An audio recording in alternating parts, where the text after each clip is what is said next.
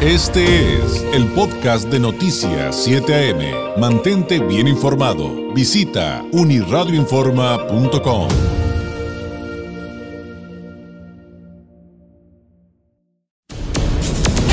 Este es el comentario nacional del periodista Carlos Álvarez. 8 con 42, vamos con Carlos Álvarez, analista político, periodista corresponsal del Semanario Z en la Ciudad de México, a quien usted encuentra en redes como arroba gurú mexicano. Carlos, ¿cómo estás? Muy buenos días. David, buen día. Bien, ¿y tú cómo estás? Muy bien, muy bien, seguimos cuidándonos. Oye, ¿cómo la ves con el tema de Cienfuegos?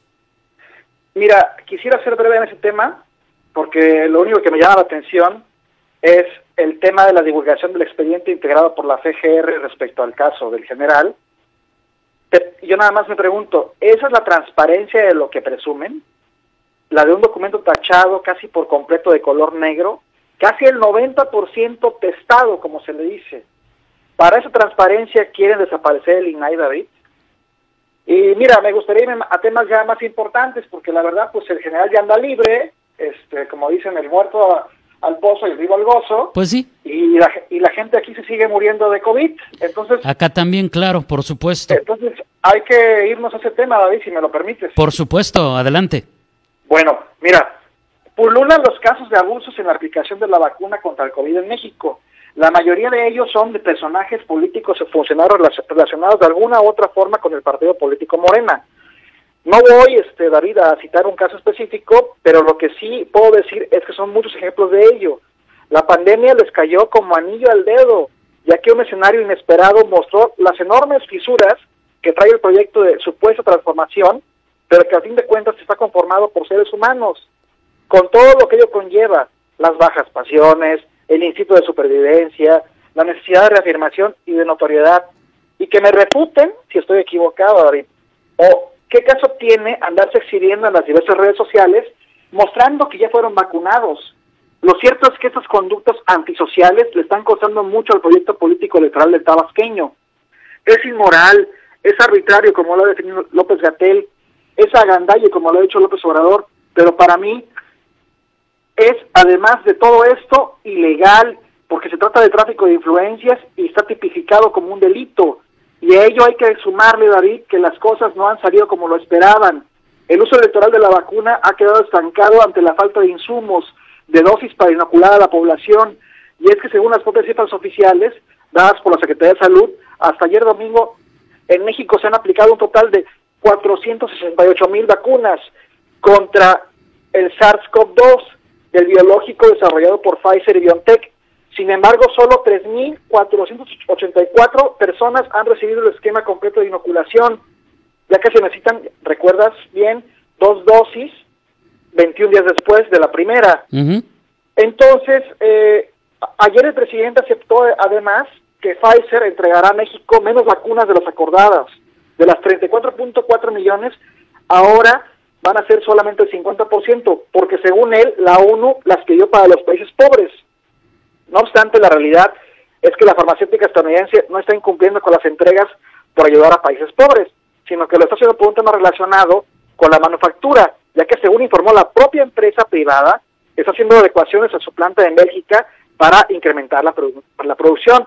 Pero lo realmente importante es que el observador informó hasta hoy cuántas vacunas no entregará Pfizer en México para saber cuántos trabajadores de la salud se quedarán inmunizados a medias, David. Todo lo anterior tiene una cereza del pastel.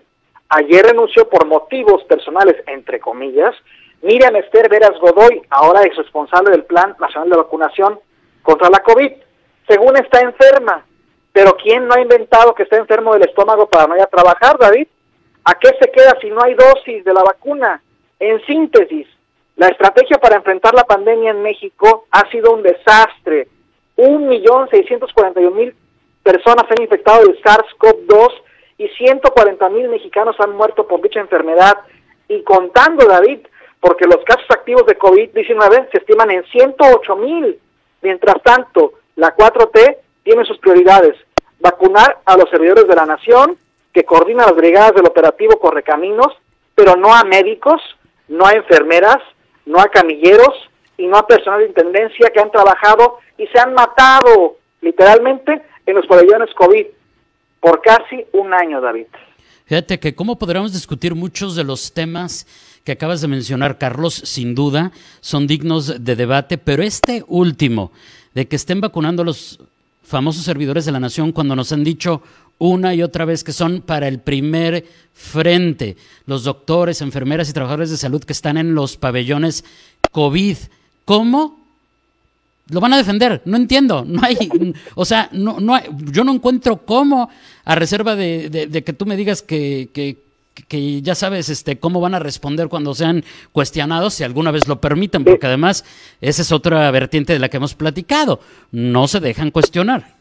De hecho, hoy le cuestionaba al presidente en la mañanera, quizá tú porque estás en el programa en vivo no lo pudiste ver, ¿Y qué pero entonces? Este, pues respondió que sí tiene un derecho, porque están dentro de las brigadas, y explicó que las brigadas se conforman creo que por cuatro militares, cuatro personal del médico y, y, los servidores de la nación.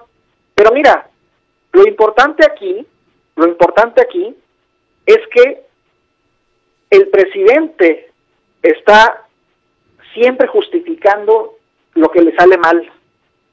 Y la pandemia se le ha salido de control. Ahí sigue David López Gatel, sí sin ninguna eh, repercusión a lo que a lo que ha hecho o dejado de hacer ante su omisión por la falta de pues de congruencia con lo que dice con lo que hace. Recordemos el viaje que se aventó en diciembre a una playa nudista en Oaxaca.